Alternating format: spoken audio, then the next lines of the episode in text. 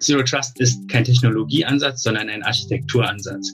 Wir versuchen hier verschiedene Komponenten ineinander zu integrieren. Keine Verbindung ist mehr wie früher automatisch trusted, weil sie in dem Unternehmensnetzwerk ist. ITCS Pizza Time Podcast. Cheesy questions and juicy answers for the tech community. Hi und willkommen zu einer neuen ITCS Pizza Time Tech Podcast Episode. Heute geht es um Security, genauer gesagt Zero Trust. Vertrauen ist gut, Kontrolle ist besser. So oder so ähnlich lauten die Grundsätze von Zero Trust. Denn moderne, vernetzte Unternehmen benötigen auch ein ebenso modernes Sicherheitskonzept. Wie das mit dem digitalen Misstrauen so richtig funktioniert, erklärt euch jetzt Benjamin Grimmel von Deloitte. Viel Spaß! Liebe Techies, ich habe euch heute eines unserer Themen mitgebracht, das bei uns gerade eines der Brandthemen ist, das Zero Trust. Wir reden hier über ein Cybersecurity-Architekturthema, was im Moment für vielen Unternehmen ankommt. Warum? Weil sich die Parameter Security sehr geändert hat im Laufe der letzten Jahre. Wir hatten früher, und da sind wir jetzt irgendwo Anfang der 1980er Jahre Unternehmensnetzwerke, die nach außen hin komplett abgeschottet waren. Man hat versucht, alles in ein Unternehmensnetzwerk zu packen, quasi wie im Mittelalter in die Burg und hat dann die Außenwände sehr gesichert. Man hat dann im Laufe der Zeit gemerkt, man braucht tatsächlich Verbindungen nach außen. Man braucht Mitarbeiter, die außen arbeiten. Man braucht Schnittstellen nach außen. Und so sind wir dann zu diesem Defense-in-Depth-Ansatz gekommen, der sagt, wir haben zwar starke Außenwände, aber wir müssen die Außenwände leicht durchlöchern, um diese Schnittstellen reinzubringen und haben dann diesen Zwiebelansatz gemacht und haben gesagt, na ja, wenn wir dann schon zumindest Löcher reinbohren, dann sichern wir die Löcher aber ab.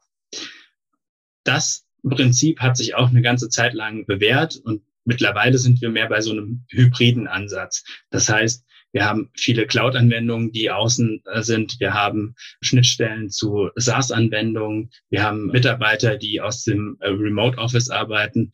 Und das heißt, wir haben diese Außenwände sehr durchlöchert und haben dafür gesorgt, dass wir einen hybriden Ansatz haben, mit dem wir heute arbeiten. Das Prinzip funktioniert sehr gut heute noch, aber hat seine Schwachstellen.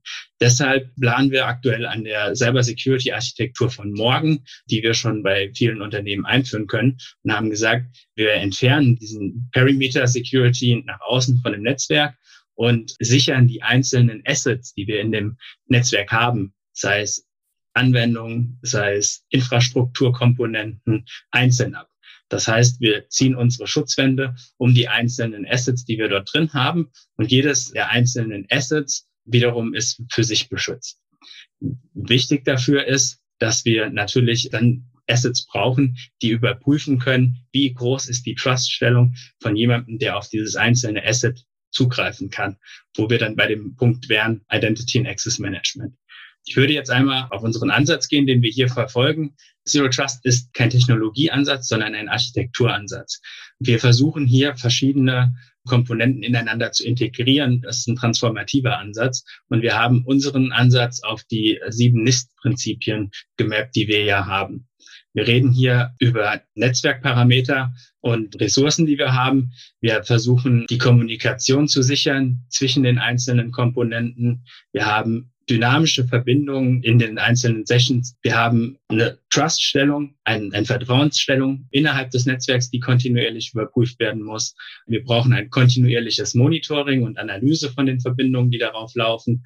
Und natürlich brauchen wir dynamische Authentifizierungsmechanismen, die heute State of the Art sind, über die wir hier reden. Keine Verbindung ist mehr wie früher automatisch trusted, weil sie in dem Unternehmensnetzwerk ist, sondern wir lösen diese Perimeter Security, wie vorhin beschrieben, auf. Wir haben das jetzt mal anhand von einem Beispiel hier gezeigt. Ein Finanzdirektor versucht auf ein System zuzugreifen.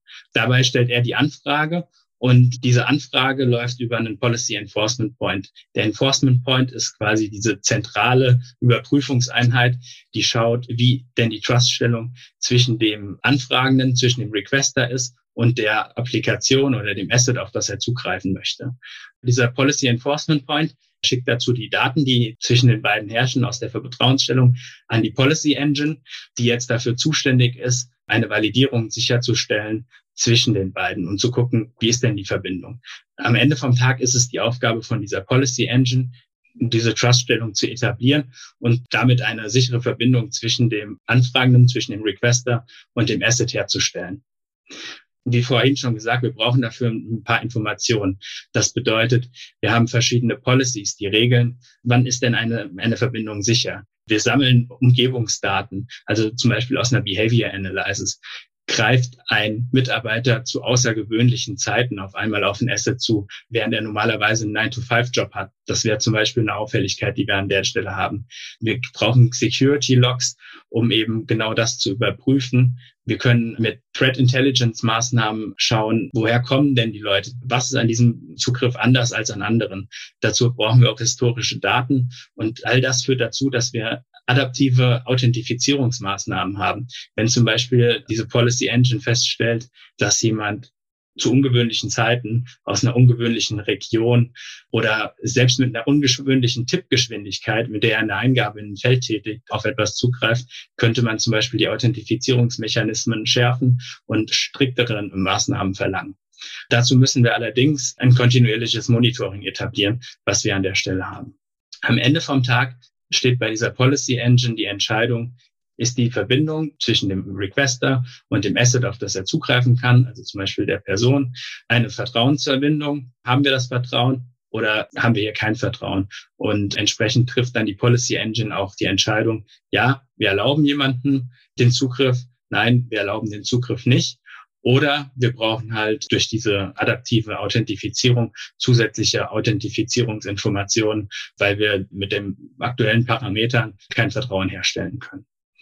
Das ist eine dynamische Entscheidung, die wirklich pro Session getroffen wird und die immer wieder äh, überprüft wird, sodass auch für einen Angreifer die Muster nicht klar sind, was denn genau von ihm verlangt wird, wenn er darauf zugreift.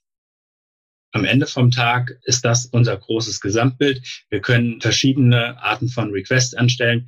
Requester könnten sein eine Person, die auf etwas zugreifen möchte. Es kann ein Roboter sein, also Robotics. Es können IT-Devices sein, OT-Devices sein, IoT-Devices sein, die Anfragen stellen, aber auch verschiedene Geräte.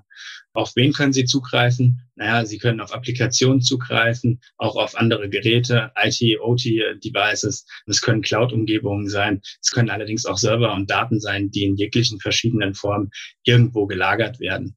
Das heißt, dieses Prinzip ist auf alle möglichen Verbindungen von Requests anwendbar und kann auch in verschiedenen Stufen ausgebaut werden. Wir haben unsere Deloitte Zero Trust Strategie auf verschiedenen Domänen aufgebaut, an denen wir mit unserer Technologie arbeiten. An diesen Domänen haben wir To-Dos, wenn wir unser Modell etablieren wollten. Das bedeutet, wir müssen an der Architektur und an den Governance Frameworks arbeiten, die dafür ausgelegt werden müssen, diese adaptiven Authentifizierungsmechanismen äh, zu haben. Wir müssen an den Netzwerken arbeiten. Wir brauchen eine Mikrosegmentierung der Netzwerke an der Stelle im Gegensatz zu großen Netzwerken. Wir müssen dieses Identity and Access Management überarbeiten. Wir brauchen kontextuale Informationen im besten Falle. Wir möchten gerne eine passwortlose Authentifizierung, eben um auch die Vorteile für den Nutzer erkennbar zu machen, der nun auch einfacher auf Assets zugreifen kann, ohne immer komplexe Authentifizierungsmechanismen nutzen zu können. Wir müssen uns über die Operations äh, Gedanken machen, die automatisiert werden müssen. Wir müssen uns äh, Gedanken machen über die Devices, die angebunden sind und gemonitort werden. Die Workloads, die an der Stelle darauf zugreifen, äh, spielen eine Rolle. Aber auch die Daten, welche geschützt werden müssen, wo wir verschiedene Trust-Level etablieren können und müssen für das volle Ende der Zero Trust Journey. Am Ende vom Tag möchten wir eine adaptive Architektur schaffen. Wir haben verschiedene Herausforderungen bei Zero Trust. Keine Journey, um das komplette Zero Trust Level zu erreichen, ist das gleiche. Wir müssen hierzu eine adaptive Cybersecurity Organisation schaffen oder eine adaptive Cyberorganisation schaffen, um die Herausforderungen zu schaffen. Wir müssen Legacy-Systeme aus IT und OT in unsere Zero Trust Environment integrieren. Wir brauchen auch eine End-to-End-Visibility, was bedeutet, wir müssen auch unsere Mitarbeiter an der Stelle einbinden. Alle Changes, die wir machen, müssen am Ende zusammenspielen, um eine gesamtheitliche Lösung zu finden. Wir müssen mit dem Business zusammenarbeiten, denn deren Lösungen müssen genauso integriert werden wie bestimmte IT-Mechanismen, die wir haben, ohne dass wir eine Service Disruption schaffen. Wir müssen adaptive Möglichkeiten schaffen, agile Programme aufziehen. Und das Wichtigste ist, es gibt nicht diese eine Lösung für Zero Trust. Wir können verschiedene Level erreichen. Es gibt Lösungen, die sagen, wir erreichen vielleicht nur ein Zero Trust Level von eins, zwei, drei, vier. Und ich glaube, wir haben ein Zero Trust Level fünf für, uns als interne Level deklariert, um die Completeness der Zero Trust Lösung zu schaffen. Das heißt, man muss einfach mal anfangen, und dann kann man sich über die verschiedenen Maturity Level bis zur vollständigen Zero Trust Lösung handeln ja, ich hoffe, euch hat unser kleiner Vortrag ähm, ein wenig gefallen. Wir haben ein bisschen euer Interesse geweckt damit und es wäre schön, euch vielleicht auch mal persönlich kennenzulernen. Ja, ich vertraue ab jetzt auch niemanden mehr. Worauf ihr aber wie immer vertrauen könnt, ist, dass auch nächste Woche wieder eine neue Episode auf euch warten wird. Also, bis dahin, bye! ITCS, Pizza Time Podcast.